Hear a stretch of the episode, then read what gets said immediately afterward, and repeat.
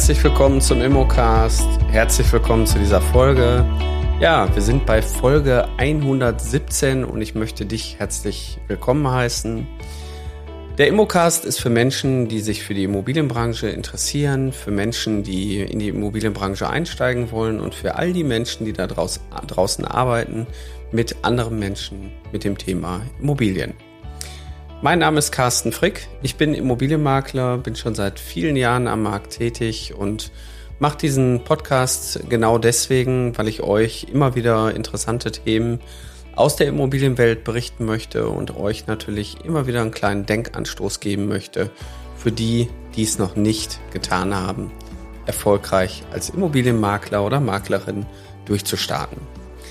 So, mein heutiges Thema, der Irrtum des Bestellerprinzips, was Immobilienmakler alles wissen sollten zum Thema Vermietung. Für diejenigen, die jetzt schon hier dran sind und auch schon in der Branche tätig sind, auch da sind noch interessante Themen für euch dabei. Ja, prinzipiell das Bestellerprinzip ist jetzt schon eigentlich ein alter Hut. Ja, also wir sind Seit dem 1. Juni 2015 gibt es das Bestellerprinzip und der Gesetzgeber hat erstmalig was getan. Der Makler muss irgendwie reglementiert werden. Also wurde das Bestellerprinzip eingeführt. Oftmals hat das aber immer die Auswirkung, dass der Endkonsument hier geschützt werden soll. Und vor dem Bestellerprinzip war es halt gang und gäbe, dass der Makler quasi kostenfrei für den Vermieter gearbeitet hat und der Mieter musste die komplette Maklerprovision bezahlen. So, und das ist natürlich nicht unerheblich, wenn man jetzt mal überlegt, ähm, man hat eine Regelung gehabt, das ist das Wohnraumvermittlungsgesetz, das hat geregelt, dass der Makler maximal zwei Kaltmieten nehmen durfte. Das hat er natürlich auch genommen. Und wenn ich jetzt eine Wohnung anmieten möchte, dann kamen auf den Mieter folgende Kosten zu. Auf der einen Seite zwei Kaltmietenkaution als Sicherheitsleistung für den Vermieter, die erste Kaltmiete, weil ja vorrangig bezahlt wird und dann natürlich noch die Provision für den Makler. Das heißt, wenn ich fünf Kaltmieten auf einmal bezahlen muss, dann wird so ein Wohnungswechsel für viele zu einem kleinen äh, ja, Kredit, den man fast schon aufnehmen muss. Also es ist Luxus. Der Schwarzmarkt, der war natürlich groß. Das heißt, ich habe ohne Makler angemietet, war dann wirklich so das Highlight weil tatsächlich die Makler auch gar kein Problem hatten, an Immobilien zu kommen, weil viele Eigentümer haben gesagt, naja, da muss ich es nicht machen, dann macht das der Makler, egal wie er es macht, Hauptsache er bringt mir einen Mieter, habe ich keine Arbeit, kriege ich ja im Grunde genommen umsonst. So, der Gesetzgeber hat jetzt Folgendes geregelt. Ab dem 1. Juni 2015 wurde geregelt, wer den Makler beauftragt für die Vermietung, Vermietung einer Immobilie muss den Makler auch selber bezahlen. Wer die Musik bestellt, bezahlt selber.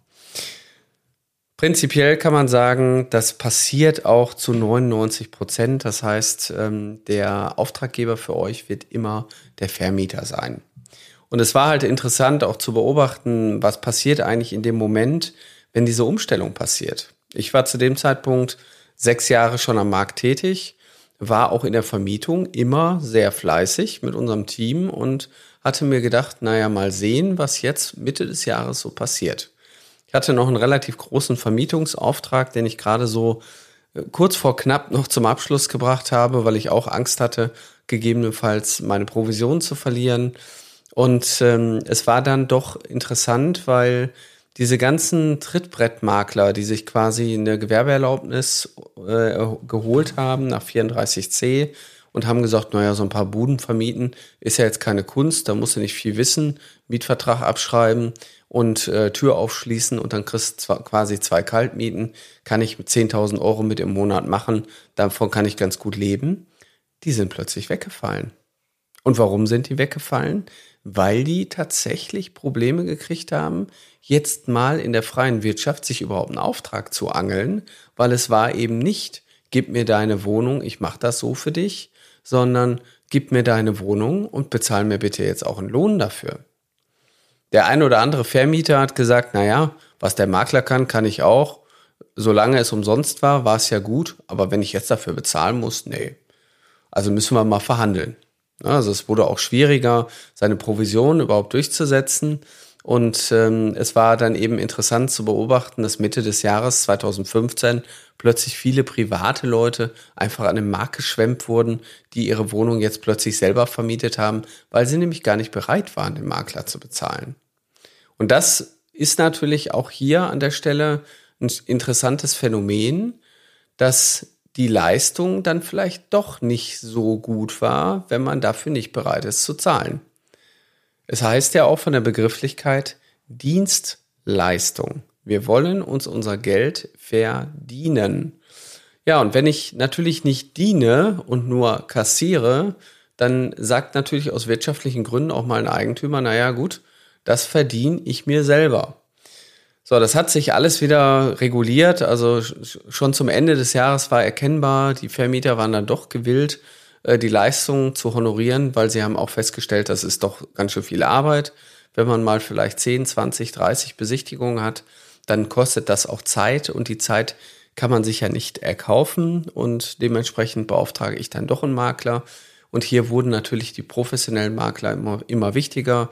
Das heißt, auch wenn für euch das Thema Vermietung ein Thema ist, was ich immer wieder auch ähm, in der Akademie bei uns auch immer wieder empfehle, weil das ist bezahltes Netzwerken. Ihr könnt damit super euer Unternehmen letztendlich aufbauen. Ihr habt Kontakt zu Eigentümern und langfristig ist es eine super Long-Term-Strategie, weil ihr habt immer Eigentümer, die irgendwann verkaufen.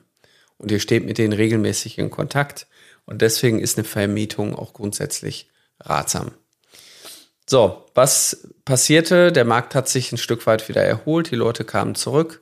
Also man musste aber in dem, ich sag mal, Akquiseprozess natürlich ein bisschen anders agieren und man musste die Eigentümer auch anders abholen. Wir haben dann eine Vermietungsbroschüre aufgesetzt, wir haben viel mehr unsere Dienstleistungen im Vordergrund gestellt. Wir haben auch mal Aktionen, die wir immer mal wieder fahren. Und wir haben natürlich auch irgendwo gesagt, naja, die 200 Euro Apartments, die kann man halt nicht für 400 Euro Kaltmiete oder Provision verdienen, vermieten. Da haben wir dann irgendwann mal eine Mindestprovision eingeführt. So, und das wird von vielen professionellen Vermietern auch honoriert. Wenn ihr eure Leistung mit Leistung aufladet. Ne? So, was müssen wir dabei beachten? Deswegen jetzt so ein bisschen auch für die, ich habe ja gesagt, es kommen auch ein paar Themen für die, die schon dabei sind. Erstmal grundsätzlich ist es so, der, der maximale Provisionssatz in der Vermietung ist nicht gedeckelt durch das Wohnraumvermittlungsgesetz, solange euch der Eigentümer selber beauftragt.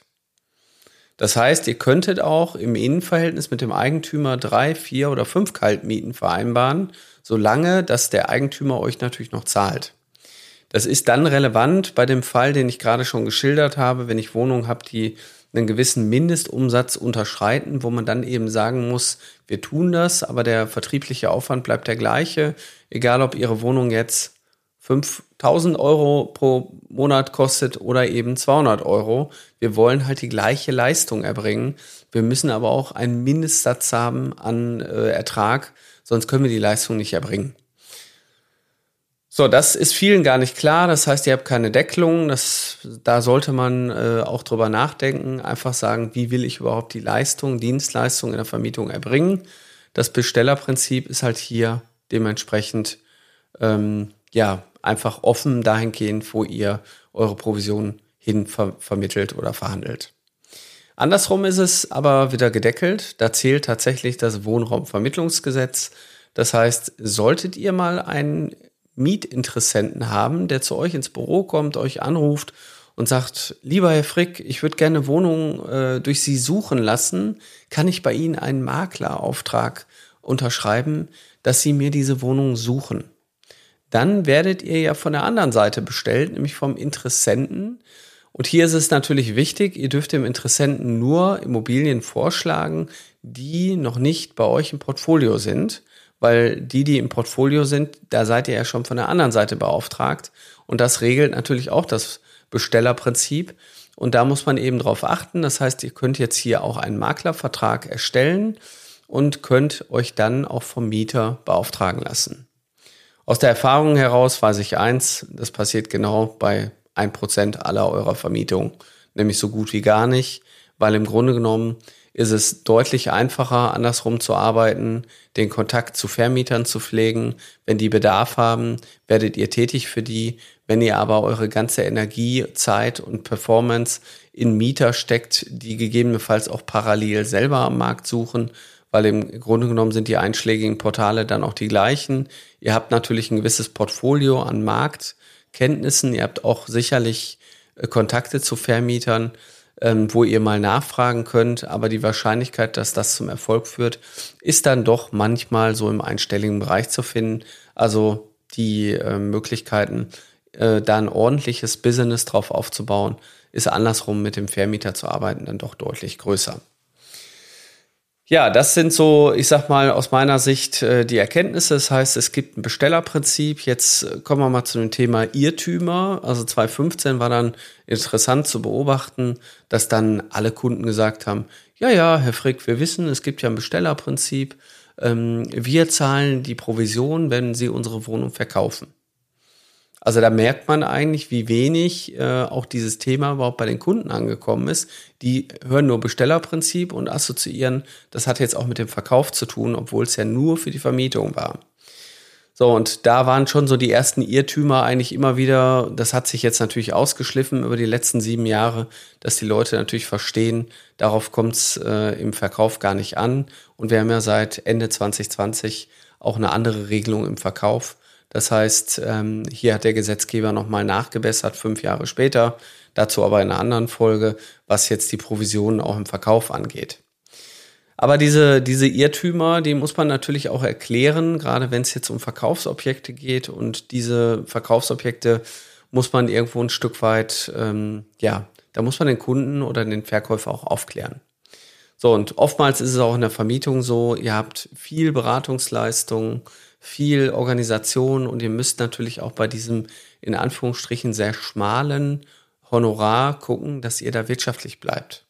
Und das sehe ich halt auch sehr häufig im Markt, dass man sich auch mal schnell in die Unwirtschaftlichkeit bewegt, gerade in der Vermietung. Wenn ich dann natürlich unnütze Besichtigungen habe, keinen Qualifizierungsprozess, gegebenenfalls auch keine 360-Grad-Besichtigung und, und, und, dass ich quasi mehr Zeit investiere, als ich überhaupt an Geld rausholen kann, dann kann so eine Vermietung ruckzuck auch mal umschlagen und ihr kommt plötzlich in ein Niveau, dass ihr noch Geld dazulegt. Und damit genau das nicht passiert und wenn ihr genau wissen wollt, auf welche Dinge ihr auch alle achten müsst, genau dafür haben wir unsere Mein Makler Akademie ins Leben gerufen. Damit wollen wir letztendlich ein Stück weit die Immobilienwelt da draußen auch besser machen. Dafür stehen wir auch letztendlich als Team dahinter. Wir haben mittlerweile bei uns in der Akademie ein richtiges Coaching-Team und auch Menschen, die euch dabei begleiten. Also wir sind hier nicht alleine unterwegs. Und genau das machen wir natürlich auch mit der Mein Makler Akademie, dass wir genau den Menschen helfen, wo sie hinwollen. Und ein Punkt ist dann immer, ich würde gerne Immobilienmaklerin oder Makler werden. Wir haben übrigens auch einen sehr hohen Frauenanteil bei uns in der Akademie. Und das Schöne ist, ähm, dass es manchmal gar nicht um die Dinge geht, die wir heute hier besprechen. Der Podcast ist für euch sicherlich interessant, weil ihr sagt, ich will mehr darüber erfahren, ich will mehr über den Beruf erfahren.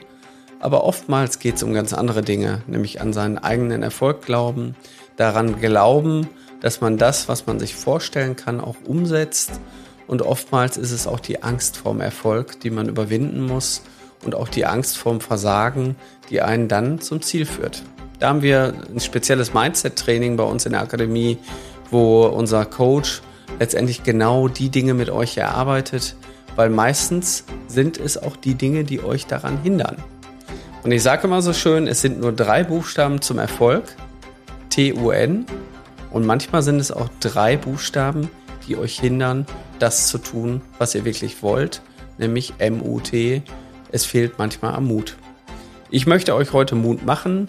Meldet euch bei uns an, meldet euch bei der Mein Makler Akademie an, plant einfach mal ein kostenloses Strategiegespräch und sprecht mit uns als Team und schaut einfach mal, was wir für euch tun können. Und äh, ihr braucht da nur auf die Webseite gehen, mein-makler.com slash Ausbildung und da haben wir für euch dann ähm, ein Kontaktformular vorbereitet. Das füllt ihr aus. Wir nehmen dann Kontakt mit euch auf und dann sprechen wir. Und so ein Strategiegespräch, da sage ich immer, da steckt auch eine Menge einfach drin. Manchmal ist es der Stein des Anstoßes, der erforderlich ist. Und das ist das, was mich jeden Tag inspiriert. Ich möchte die Immobilienwelt besser machen. Das ist meine Mission da draußen. Ich möchte, dass da ordentliche Makler draußen unterwegs sind, die Kunden betreuen mit Herzblut und Leidenschaft. Und wenn deine Leidenschaft für Immobilien schlägt, dann melde dich bei uns. Ich freue mich auf dich. Dein Carsten Frick.